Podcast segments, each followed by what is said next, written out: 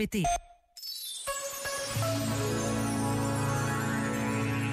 Sinto-me impotente para ultrapassar o problema que amanhã terei de enfrentar. Mas para que antecipar hoje o que virá depois? Acredito que Deus me dará a graça própria no momento, e isso me basta. Já agora, vale a pena pensar nisto. Este momento está disponível em podcast no site e na app.